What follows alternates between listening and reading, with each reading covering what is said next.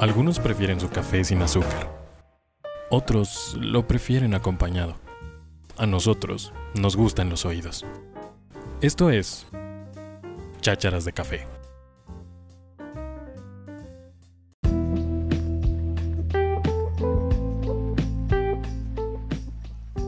Hola, ¿qué tal? ¿Cómo están? Muchísimas gracias por estar en este episodio nuevo. Yo soy Carla Rentería y hoy estoy eh, muy contenta porque hoy nos acompaña uno de mis chachareros favoritos. digo, todos son mis favoritos, pero es como el favorito de los favoritos. y bueno, sin más preámbulo, voy a presentarles a José Luis Álvarez de Córdoba. Carlita, muchísimas gracias por esa introducción. Siempre Siempre me encanta platicar contigo eh, porque me hace sentir muy bien, me hace sentir como, como en casa. Gracias por hacerme parte de tu proyecto y pues a ver si quepo en la puerta ahorita que salga. Yo creo que sí, si no ahorita mandamos a derribar ahí al para que, que vamos los dos, ¿no? Exactamente, encantado Charlita, como siempre. Muchas gracias, amigo. Pues bueno, hoy estamos eh, aquí para hablar de un tema bien interesante, platicando un día con José Luis acerca de, bueno, de una de las actividades que él hace. Me pareció como muy, muy, muy, eh, pues esto, importante hablar de este tema, porque creo que como lo que hemos estado viviendo creo, creo yo después de, del COVID marcó un antes, ¿no? Y, y, como les decía ahorita, un después. Así es que, bueno, pues vamos a hablar, a empezar a hablar algo que va de la mano con el bienestar, entendiéndose el bienestar como este estado en el que nosotros como seres humanos nos sentimos, como su nombre lo dice bien, ¿no? En un buen funcionamiento, en donde encontramos como una satisfacción personal, pero sobre todas las cosas una comunidad, una comodidad, perdón, que va en diferentes áreas. Creo yo que hemos escuchado hablar del bienestar y pensamos un poco más en, cuestiones de salud, y, pero digo, este es un tema muy amplio, entonces podríamos hablar de en áreas como la economía, ¿no? En, el área social, en el área laboral, psicológica, biológica. Y hoy nos vamos a, centrar en, en ver cómo o entender cómo este bienestar lo podemos poner en riesgo. Así es que por eso em, José Luis nos va a ayudar a identificar qué significa esto, o sea, cómo nosotros podríamos poner en riesgo este, este bienestar. Y, pues ya no le voy a dar tantas vueltas y voy a dejar que, que, José Luis nos explique un poco acerca de esto. Pues sí, muy bien lo has dicho y sabes que esta pandemia pues nos ha traído como sensibilización en muchos aspectos, ¿no?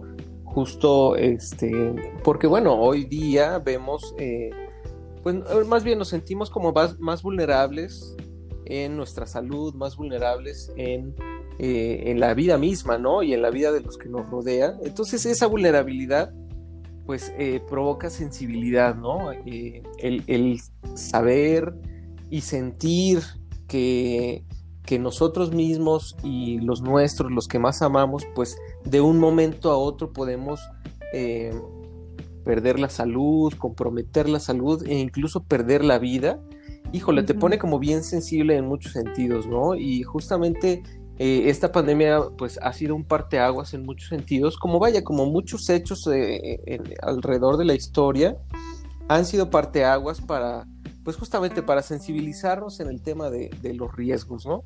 Porque bueno, pues eh, un riesgo pues tenemos que entenderlo como la posibilidad de que ocurra un daño, o como la posibilidad de no cumplirse un objetivo o una meta que tenemos, ¿no? Entonces, cuando hablamos de riesgos, porque además solemos eh, hablar como muy familiarmente de riesgos, cuando en realidad a lo mejor no tenemos eh, un concepto tan claro de lo que es, ¿no? Eh, hablamos de riesgo como un sinónimo de un peligro, pero si nos ponemos... Pero no es así. no necesariamente, ¿no? O sea, el peligro es, es algo mucho más material, mucho más inmediato, y el riesgo, bueno, es una, una posibilidad, ¿no? Eh, entonces, bueno, pues la vida misma eh, trae consigo pues riesgos inherentes, ¿no? O cualquier actividad trae riesgos inherentes que justamente pues es, eh, es la posibilidad de que en esa actividad o en la vida misma pues puede ocurrirte algún daño a ti o a tus cosas o puedas no cumplir un objetivo o una meta que te has planteado, ¿no? Hablamos de, de, riesgos, por ejemplo, de un riesgo para la vida, pues puede ser eh, hoy día el, coronavirus, ¿no? El, COVID, lo vemos como un riesgo para no seguir vivos, ¿no? O como un riesgo para perder la salud o incluso pues comprometer algunos de nuestros órganos, ¿no? Ahora ya con más investigación pues lo sabemos, ¿no? Entonces hablar de riesgos pues es hablar justamente de, de, ese, ese, esa posibilidad de que nos ocurra algo. Entonces esto conlleva preocupación, esto conlleva miedo y bueno pues este, hay que tomar medidas para eso, ¿no? Justamente porque la concientización de los riesgos pues debe conllevar acciones como muy concretas para lograr ese bienestar, ¿no? Porque justamente los miedos también comprometen el bienestar. Entonces, ahora que hilaste perfectamente tú en la introducción esta parte, pues me parece que, tenemos que ser mucho más conscientes de los riesgos y de cómo vamos a manejarlos para lograr ese bienestar, ¿no? Tanto en el aspecto financiero como en el aspecto de la salud y de nuestras propias relaciones sociales y laborales, ¿no?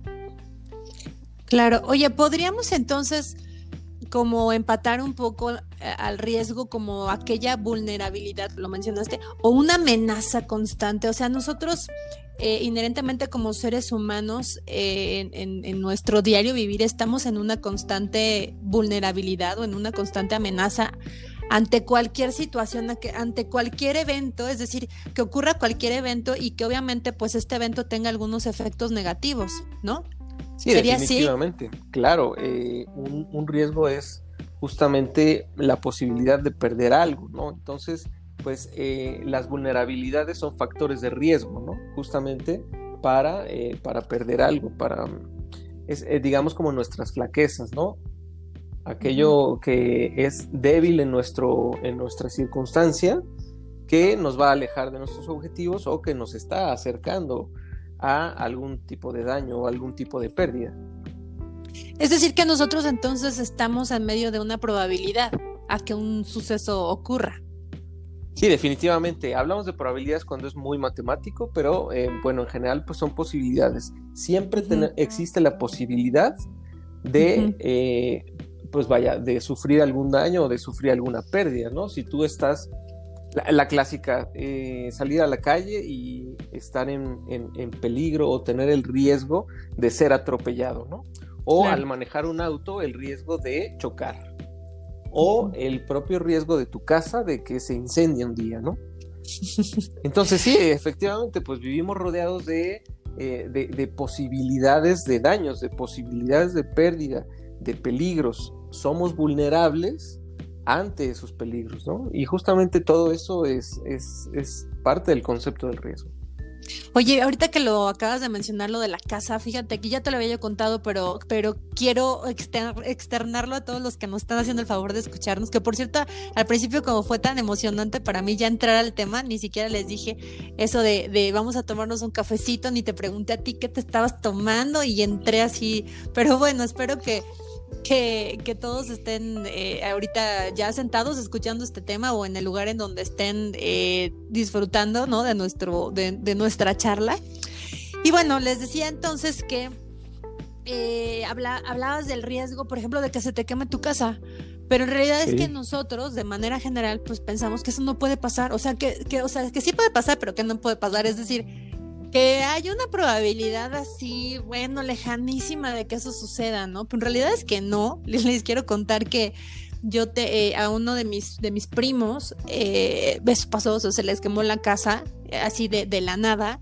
Hubo una falla eléctrica en su, en su casa, gracias a Dios no había nadie dentro de ella y tan tan se acabó, ¿no? O sea, se quemó la casa y yo en ese momento me sentí muy vulnerable, ¿no? Hablando de este concepto porque dije, bueno, no necesariamente me pasó a mí, pero les le pasó a alguien cercano a mí, muy cercano a mí.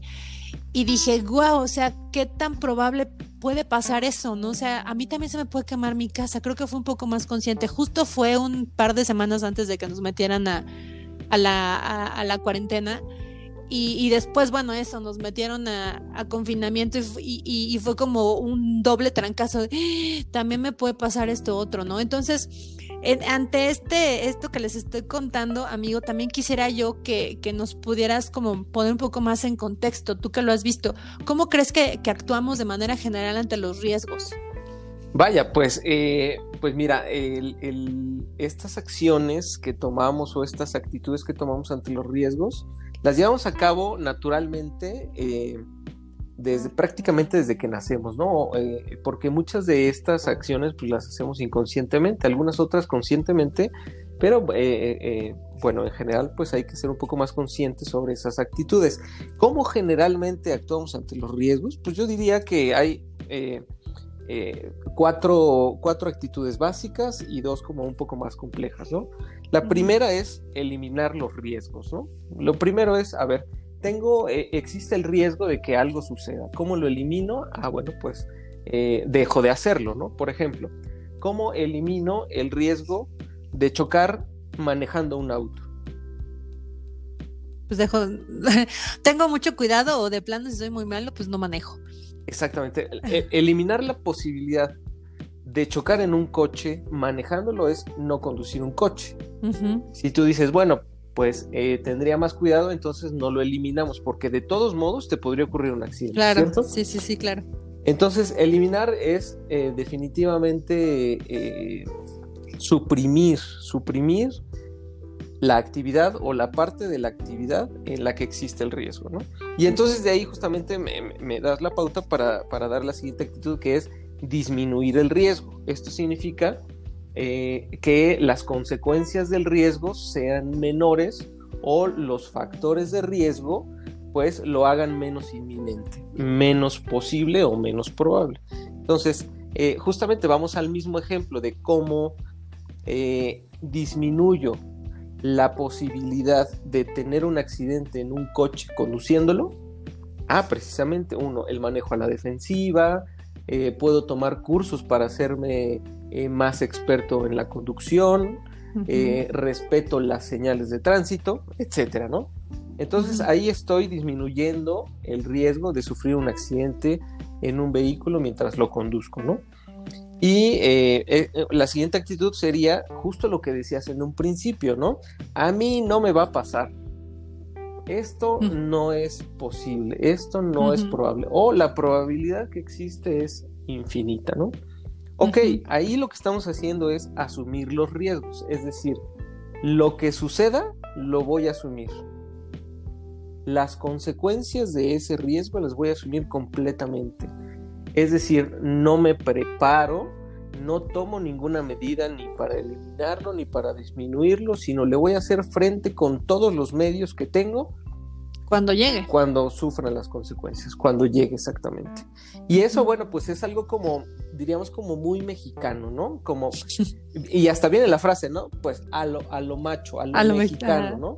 Sí, sí. Este, me aventé a lo mexicano. Digo, es, es triste, pero finalmente refleja eh, pues una gran parte de, de la cultura de la asunción de riesgos, o sea, de la falta de cultura de la administración o del control de riesgos, ¿no? Eso significa, pues voy con todo, voy con todo lo que tengo, con todo mi conocimiento, con toda mi experiencia, esperando en Dios y en todos los santos que no suceda. Eso es a lo mexicano, ¿no? Pues, oye, no tienes seguro en tu coche y si te pasa algo, no, no, no, a mí no me va a pasar, ¿no? Oye. O que de plano luego es que no llevamos ni licencia, ¿no? Pero llevo la, la licencia de Dios.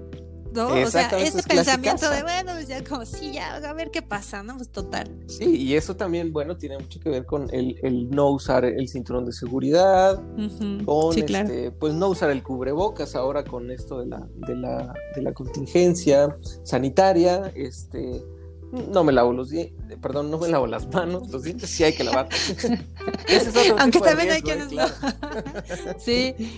Este, entonces, bueno, pues eh, esta frase de, pues a mí no me va a pasar, esto significa que inconscientemente estamos asumiendo los riesgos, ¿no? Técnicamente es una retención de riesgos, o sea, con todo lo que yo tengo voy a asumir las consecuencias y nadie me va a ayudar. O me ayudaré de los medios que yo pueda, ¿no? Y bueno, una cuarta, una cuarta actitud es la transferencia de riesgos. Es decir, yo no puedo asumir todos los riesgos yo no puedo asumir todo el riesgo, pero necesito que alguien más me ayude a retenerlo, ¿no? O sea, yo lo voy a transferir. Las consecuencias del riesgo las va a asumir alguien más o una parte de esos riesgos los va a asumir alguien más. Y el clásico ejemplo, bueno, pues son los seguros, ¿no? Los seguros, o sea, mediante los seguros, eh, las personas, las empresas, los gobiernos, transfieren sus riesgos a compañías aseguradoras que justamente los adquieren los asumen para que en el caso de que suceda alguna, eh, eh, alguna algún siniestro, le llamamos, o suceda algún daño, pues ellos sean los que paguen, ¿no? Entonces, a diferencia de la retención, que es yo con todos mis medios voy a asumir las consecuencias, es, ok, las consecuencias de este, de este daño las va a pagar una compañía aseguradora a la que le transferí mis riesgos, ¿no? Entonces, básicamente, en la teoría hay, más, eh, digamos, varía de autor a autor de cuántas eh, actitudes más podemos tener ante el riesgo, pero yo diría que básicamente, em, o, muchos coinciden en estas cuatro actitudes, ¿no? No obstante, vienen dos, dos conceptos más que son un poco más complejos, ¿no? Que es prevenir y prever, o sea, la prevención y la previsión, que lo hemos escuchado muchísimas veces, Mucho. ¿no? La cultura de la prevención, la previsión social, hay que prever, hay que prevenir, etcétera, ¿no?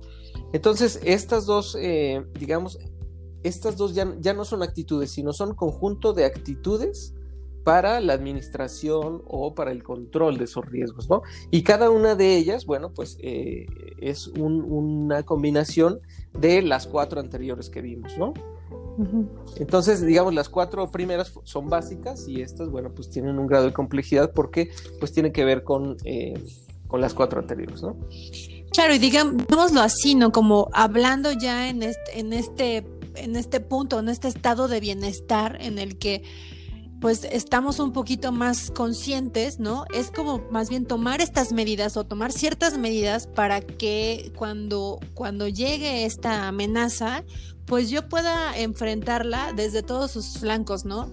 Eh, creo yo que lo más importante es cuando, ahora como nos está pasando ahora con la pandemia y con muchas otras cosas que han surgido eh, por la pandemia, como por ejemplo la pérdida del empleo, ¿no? Exacto. Eh, que creo que, que, podemos llegar a ser más conscientes en que ya tenemos que empezar a tomar medidas eh, y preverlo, como bien lo decías ahora, y que este conjunto de medidas nos van a ayudar a poder enfrentar los riesgos o aquellas amenazas, ¿no? Que pueden estar pues enfrente de nosotros y que, y que es probable que, que nos vayan a, a, tocar, ¿no? Entonces, bueno, diste estos dos puntos que me parece bien importante, como sí que, que quede un poco claro, porque creo que, que llegamos a confundir la prevención y la previsión. Entonces, ¿cuál es la diferencia entre ambos, amigo?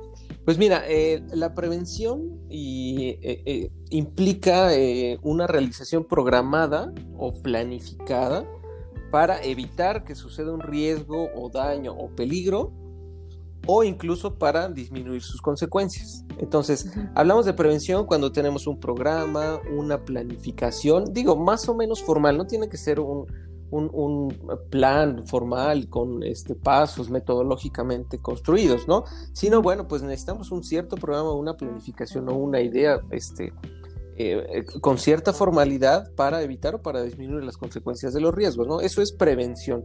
¿Cómo, qué, ¿Qué es prevenir un riesgo? Bueno, pues justamente es tomar medidas para que no suceda. O bien, si sucede, pues sea... El menor... Exactamente, cause el menor daño posible, ¿no? Eso es la prevención. Eh, y la previsión, bueno, pues es disponer lo necesario para atender una contingencia, situación dañosa o eventualidad esperada. Entonces, la previsión tiene que ver con hacer eh, hacer reservas o disponer de todos los medios necesarios para hacerle frente a una situación. Es decir... Específica. Sí, sí, por supuesto. Esto significa, eh, toma, eh, aquí sabes que va a suceder, pero, pero lo puedes asumir. En la prevención estamos hablando de eliminación y disminución de riesgos, ¿no? Sí, como, a ver, para que no se queme mi casa, pues voy a desconectar todos los aparatos eléctricos, ¿no? Exactamente. Eh, o no voy a dejar las velas encendidas, eh, ya es como eliminar ese factor de riesgo, ¿no? Exactamente.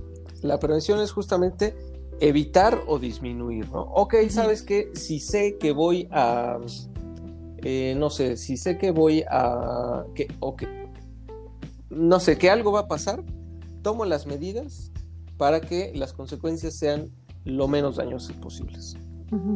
Y la previsión pues tiene que ver justamente con eh, poner, eh, poner todos nuestros medios o una parte de nuestros medios para que en un futuro, se pueda hacer frente a ese riesgo que pues puedes, puede ser esperado, ¿no?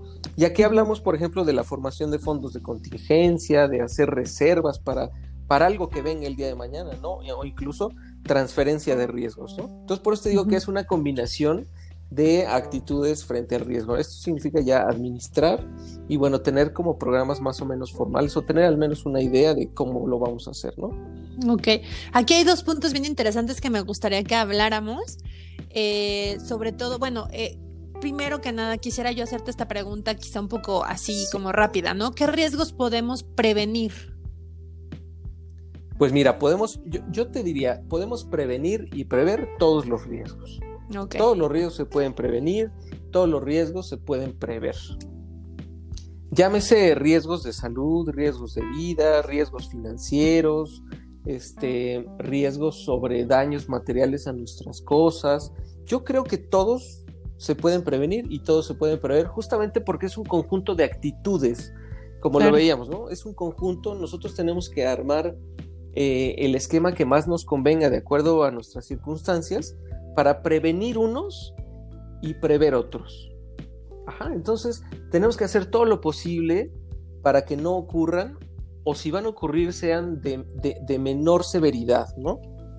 Y eh, pues también estamos obligados de alguna manera a prever, a prever situaciones contingentes o a, prever situaciones eh, pues que eventualmente van a suceder, ¿no? Por ejemplo, estamos obligados a prevenir un incendio en nuestra casa, ¿no? A prevenir accidentes viales, a, prevenir nuestra propia muerte, ¿no? ¿Cómo previenes tu propia muerte? Ah, bueno, pues tomas todas las medidas para que no te enfermes de gravedad, para que, no sé, incluso este, fijarte al cruzar la calle, o sea, como todo eso que parece simple, ahí estamos eh, realizando pues todas... Prevención. Exactamente, estamos previniendo. Eh, y también, bueno, pues eh, tenemos la, eh, la, necesidad de prever ciertos riesgos, ¿no? Haciendo como ciertas, ciertas reservas económicas para lo que venga en el futuro, ¿no? por ejemplo, hablamos de previsión cuando este, cuando empezamos a pensar en el, en el retiro, ¿no? A ver, hoy tengo a lo mejor... Sí, justo eso era lo que quería decirte. Importantísimo. Estamos en una generación en la que no aspiramos a tener retiro, ¿no? Sí, sí, O el retiro que aspiramos a tener, pues dependerá de las decisiones que hoy tomemos, porque... No, y déjate, perdón, perdón que te interrumpa, amigo, déjate de eso. Es que estamos en una generación y en un tiempo en el que ni siquiera pensamos en eso, ¿sabes? O sea, creo yo, y por eso me, me iba yo a detener ahí, pero qué padre que ya lo tocaste, porque en realidad es que a lo mejor sí prevenimos ciertas cosas o, incluso culturalmente eh, o, la manera en cómo nos educaron nos, nos ayuda a prevenir. Pero creo yo que estamos en un punto en el que no tenemos, pero para nada, puesta la vista en la previsión. O sea, completamente. Ni siquiera pensamos en el retiro porque pensamos que eso va a pasar, o sea, los, los que tienen, los que tenemos más o menos por ahí de los 30, pues sí, pensamos que eso va a suceder, pero lo vemos así súper lejos, ¿no? Pero en realidad es que estamos a la vuelta de la esquina. Y, y, además, pues nosotros no tenemos un sistema, esta generación no tenemos un sistema de pensión como lo tuvieron nuestros papás o nuestros abuelos, ¿no? Que además empezaron a trabajar súper chavitos y que empezaron a hacer un montón de antigüedad. Hoy ni siquiera tenemos ya la posibilidad, muchos de nosotros, de, de, tener una antigüedad o de ejercer una antigüedad en los empleos, porque muchos estamos siendo contratados por, eh, por eso, por contratos, muchos otros estamos haciendo trabajos profesionales como freelance, cosas así y no se está pensando en, el, en un fondo de retiro, por ejemplo, ¿no? Entonces creo que eso es sumamente importante y creo que ahí es de donde tendríamos que empezar a, a ponerle muchísima conciencia, ¿no? Sí, definitivamente. Y no, no tendríamos que esperar a que lleguemos a esa edad o lleguemos cerca de esa edad para ver que nuestros cuates que son un poco mayores eh, no tienen dinero para retirarse, ¿no? Porque hoy día el Estado ya no nos, ya no mantiene a los retirados, ¿no? Ya las pensiones públicas están, este, pues están haciéndose pequeñas hasta que va a llegar un punto en el que, eh, pues va a ser imposible que haya pensiones públicas, ¿no? Entonces justamente el nuevo sistema, pues tiende a eso. Eh, que el día de mañana tú cuando cumplas tu edad de retiro, pues solamente vas a aspirar a tener la pensión de aquel dinero que tú ahorraste tanto con tu trabajo o que tú le metiste, eh, eh, digamos, con ahorros de forma particular.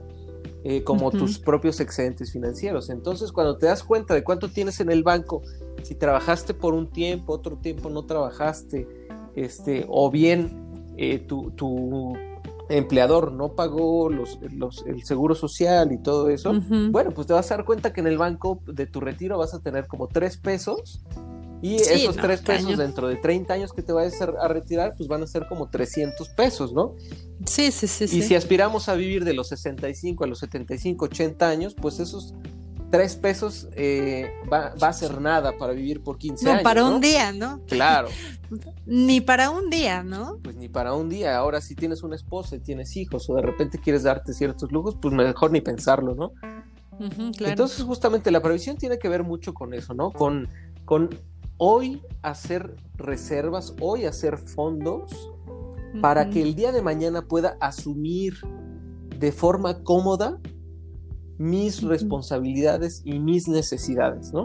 Y te puedo hablar como de, mucha clase de, muchas clases de fondos, ¿no? Puede ser el fondo para el retiro, puede ser incluso de, este, ahora hablamos de, todo lo que tiene que ver con el fallecimiento, ¿no?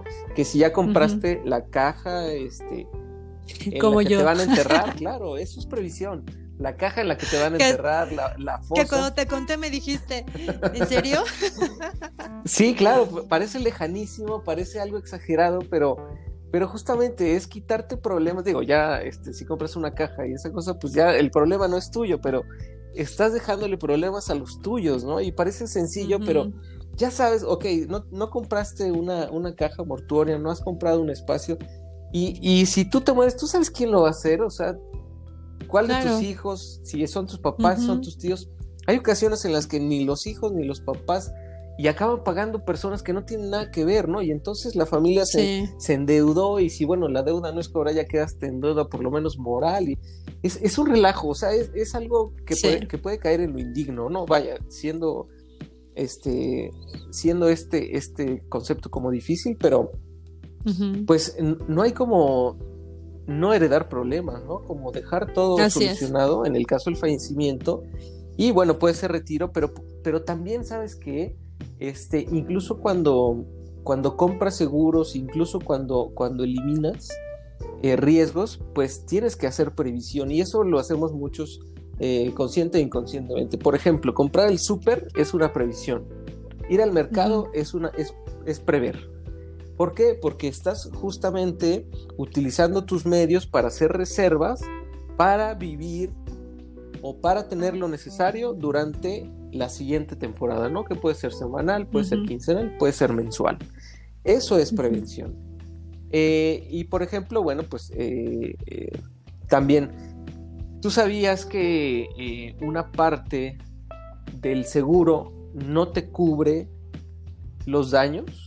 Por ejemplo, tú compras un seguro de auto y dices, bueno, traigo este, un deducible del 5%. Eso significa que eh, si el daño es menor al 5%, no te lo va a pagar la compañía aseguradora, por lo que él va a tener que salir de tu bolsa. Entonces vas a tener que prever esa parte de la pérdida para asumirla tú el día de mañana. Es decir, todos deberíamos de tener ese 5% que no nos va a cubrir la compañía aseguradora para pagar esos daños que eventualmente podrían suceder. Estamos hablando de fondos de reserva. ¿O qué pasa si no cuentas con un seguro de gastos médicos eh, mayores o menores o no cuentas con un seguro social, etcétera?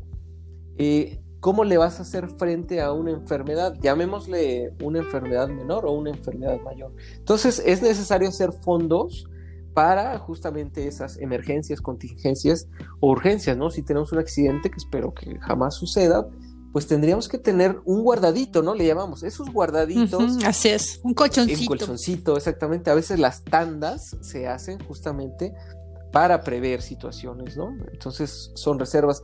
Hay muchos mecanismos informales y hay otros mecanismos mucho más formales que, este, bueno, pues tienen que ver con nuestros objetivos, ¿no?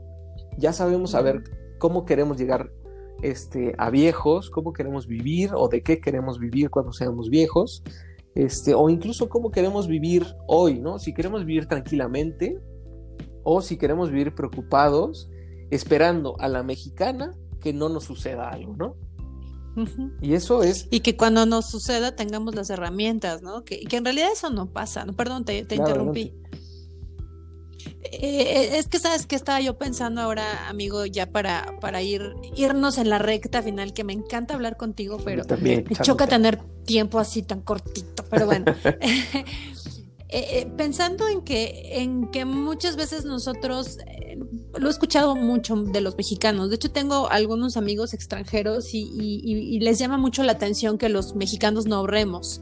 ¿Cómo no? ¿Ustedes no ahorran? No, pues es que no nos alcanza, pues apenas tengo yo para vivir que me va a alcanzar para ahorrar.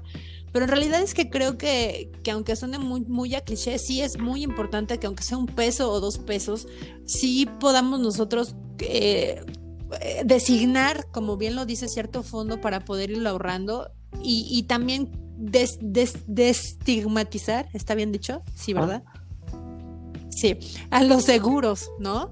Porque creo que también eh, nosotros como mexicanos en nuestra cultura, y, y, perdón que le esté dando tan gacho así a nuestra cultura, pero pues tristemente eh, pensamos que un, los seguros nada más es como para regalar dinero, ¿no? Y en realidad es que es que va mucho más allá de solamente tener un seguro, lo que platicamos alguna vez, claro. ¿no? Sino que lo podamos contextualizar en esto, en cómo nosotros estamos haciendo prevención y prevención, previsión, perdón, ante los riesgos o ante esta vulnerabilidad en la que nos encontramos ahora, ¿no? Entonces, eh, pues como cerrando un poco esto que nos acabas de, de decir, amigo, me gustaría mucho que nos platicaras eh, ya como en la recta final, cómo podríamos entonces, o sea, qué acciones concretas deberíamos de empezar a tomar el día de hoy, en este futuro un poco más inmediato, para empezar a, enfrentar más estas amenazas, ¿no? En, que, en, las que nos podemos encontrar en nuestro día a día.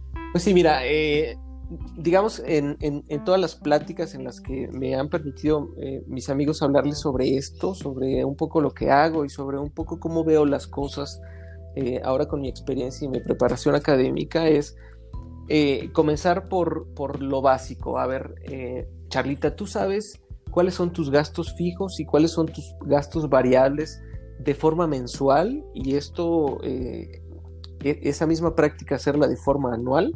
O sea, ¿cuánto gastas eh, en cada uno de los rubros que necesitas en tu día a día, en tu mes a mes, en tu año a año? Lo primero, gastos fijos, gastos variables y por otro lado los ingresos. Entonces, ¿cuánto ganas? ¿Cuánto gastas? Ajá. Okay. Ahora, bien, si hay excedentes, ¿qué estás haciendo con esos excedentes? Ok, ¿sabes qué? Gano eh, mil pesos y gasto 900 pesos, me quedan 100 pesos, ¿qué haces con esos 100 pesos? Ah, no, pues eh, me los gasto en algo bonito que me encuentro en la plaza. Ah, perfecto. Eso significa que esos excedentes están siendo gastados y por lo tanto ya no ahorraste. En cambio, uh -huh. si esos 100 pesos los ahorraras mes con mes, al cabo de un año son 1200 pesos. Si esos 1200 uh -huh. pesos, ya sea mes a mes o año con año, los vas invirtiendo, te van a dar un rendimiento mayor o menor que haga que pierda, que más bien que el valor de tu dinero se mantenga. Entonces, uh -huh. no es lo mismo gastar que ahorrar e invertir. Ajá, okay. entonces hay que tener eh, primero una conciencia plena de cuánto ingresamos y cuánto egresamos. Dos, ¿qué estamos haciendo con nuestros excedentes? Ok, ahora bien, eh, ¿cuáles son nuestros objetivos en general? Vamos a llamarlo de nuestros objetivos financieros. ¿Sabes qué? Uh -huh. Mi objetivo financiero eh, a corto, mediano y largo plazo, vamos a pensar que tú que tienes a Baby Nat, digas, yo quiero pagar el día de mañana una universidad privada. Ok, ¿cuánto cuesta una universidad privada hoy día? No, pues a lo mejor 15 mil pesos al mes. Ok, esos 15 mil pesos al mes, si tú lo sumas por los 5 años que, que dura la carrera, pues estamos hablando de un, una cantidad considerable, ¿no? Pero ¿cómo vas a lograr ese objetivo? Ah, no, pues eh, necesito empezar a ahorrar, ¿no? Pero ese ahorro necesita ser invertido para que el valor de tu dinero hoy sea el mismo valor que tenga mismo mañana. mañana. Exactamente. Uh -huh. Entonces, eh, ¿cuáles son tus objetivos financieros y cómo los vas a lograr? ¿Qué instrumentos tengo y quién me los va a poner a la mano para que yo pueda utilizarlo, utilizarlos y cumplir mis objetivos. Quiero viajar a Europa en el mediano plazo. Ah, ok. Para eso tienes que hacer otro, otro ahorro otro tipo de ahorro u otro tipo de inversión. Entonces es ver tus objetivos, cuáles son tus objetivos y qué vas a hacer para eso, ¿no? Mediante qué instrumentos vas a lograr tus objetivos. Y eh, otro ejercicio, tercer ejercicio es cuáles son los riesgos a los que estás expuesto y qué actitudes vas a tener ante ellos, ¿no? Hablamos de riesgos de enfermedades, ya sean menos graves o más graves, de accidentes, eh, riesgos incluso de morir. ¿Qué voy a hacer si yo muero? O sea, tú, quienes tenemos hijos, pues es, ok, yo soy proveedor de mi familia, puede ser proveedor único o proveedor compartido. ¿Qué pasa si yo me muero? Si hoy yo aporto el 50% para la manutención de mi familia, si yo me muero van a tener 50% menos, lo que significa que no van a poder mantener su nivel de vida. Ok, entonces, eso es un riesgo. El perder la vida puede implicar el riesgo para tu familia de caer incluso a la pobreza, ¿no? Porque quien, quien es proveedor único, pues entonces va a fallecer y la familia se va a quedar con un ingreso cero. Y eso va a implicar endeudarse, eso va a implicar vender bienes, eso va a implicar tomar decisiones aceleradas que pueden llevarnos a un lugar al que nunca jamás pensamos estar, ¿no? Entonces, ¿cuáles son esos riesgos y qué actitudes vamos a tomar, ¿no? ¿Qué riesgos vamos a transferir? Por ejemplo, si hablamos de salud, necesito un seguro de gastos médicos mayores, necesito un seguro de vida, necesito un plan de retiro, eh, necesito, eh, si tengo un auto, pues necesito asegurar mi auto. Eh, y, así, entonces, ¿qué actitudes vamos a tomar ante los riesgos de la vida? ¿no? Todo, todas las actividades que tiene el ser humano implican riesgos. Hay, hay actitudes que puedes tener, cómo vas tú a administrar y controlar esos riesgos para no perder tus objetivos, para lograrlos. Entonces, esto pues impacta directamente en tu tranquilidad, en eh, la tranquilidad de los que tú quieres y finalmente en un bienestar, ¿no? Me siento bien, estoy bien, tengo finanzas sanas y soy consciente de las decisiones financieras y económicas que tomo en el día a día. Yo como persona, yo como familia, yo como empresa, yo como gobierno. Claro. Sí, no, y además esto nos ayuda como a eh, eh, eso, a poder centrarnos, ¿no? En que para, para estar bien en todas nuestras áreas, como lo estamos platicando ahorita en el bienestar, pues necesito también eh, ejercer cierto, ciertas acciones, ¿no? Y tener como ciertas medidas para que pues podamos aprovecharlas al 100 y que podamos estar bien, ¿no? Como, como lo estamos platicando ahorita. Y creo que lo más, más, más importante es que tomemos en cuenta que estamos eh, haciendo o estamos dando ciertos pasos firmes para poder hacer frente a aquellas amenazas o aquellas situaciones vulnerables en las que podemos estar, ¿no? Que a veces pensamos que la probabilidad es muy baja, pero en realidad es que muy seguramente no es así. Así es que creo que, eh, pues bueno, eso, o sea, todo lo que has dicho, amigo, de verdad, bueno, yo me puedo seguir ahorita hasta las tantas pues de la noche ¿eh? platicando de eso. Pero bueno, pues vamos a tener muchos más, mucho más tiempo para poder hacer más y más chacharas y seguir hablando de esto. Creo, me gustaría mucho que, que nos podamos tomar un café un día de estos para poder hablar exclusivamente de, de los planes de retiro, de qué podemos hacer, por ejemplo, para poder, pues eso, eh, hacer algo, ¿no? Para, para poder en, en, un futuro, pues, tener esta tranquilidad. Eh, y bueno, pues si tú así me lo permites, estaríamos ya pensando en hacer ese siguiente tema, ¿no? Sí, por supuesto, encantado. Y mira, yo como pez en el agua, este, la vida me ha llevado por este camino que me apasiona y bueno, pues encantado de compartir contigo y de poder ser un instrumento para ti, para mis amigos, para mis clientes pues eh, para el logro de sus objetivos, ¿no? Para darles tranquilidad y seguridad en su, en su presente y en su futuro, incluso después de su muerte, ¿no? Mira qué, qué bondadoso es esto. Sí, qué padre, no, de verdad.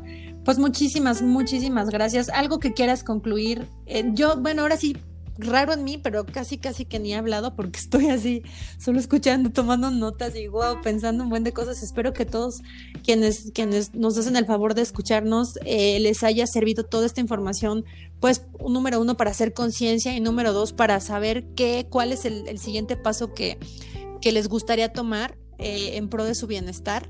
Y pues nada, amigo, ¿con qué te gustaría concluir o algo más que quisieras pues decir? mira, yo les diría, no esperen a que llegue lo inesperado. Vaya, no esperen a que un familiar fallezca, no esperen a tener un accidente en la calle, no esperen a estar al borde de una enfermedad grave para tomar decisiones que les den tranquilidad y seguridad a ustedes y a su familia.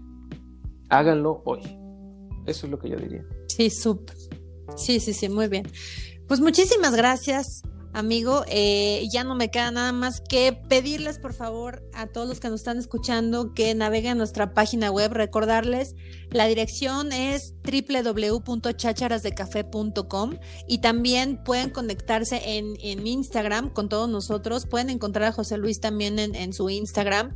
Eh, y bueno, pues revisar todas las cosas que comparte. Por ahí también tienes un Instagram de, tu perfil empresarial, ¿nos lo puedes compartir, amigo? Porque ese no está en nuestra página. Sí, por supuesto, pues para hablar de justamente de estos temas de sensibilización y los instrumentos que están a la mano, pues es arroba J. Luis Álvarez Seguros, así todo juntito, J. Luis Álvarez Seguros.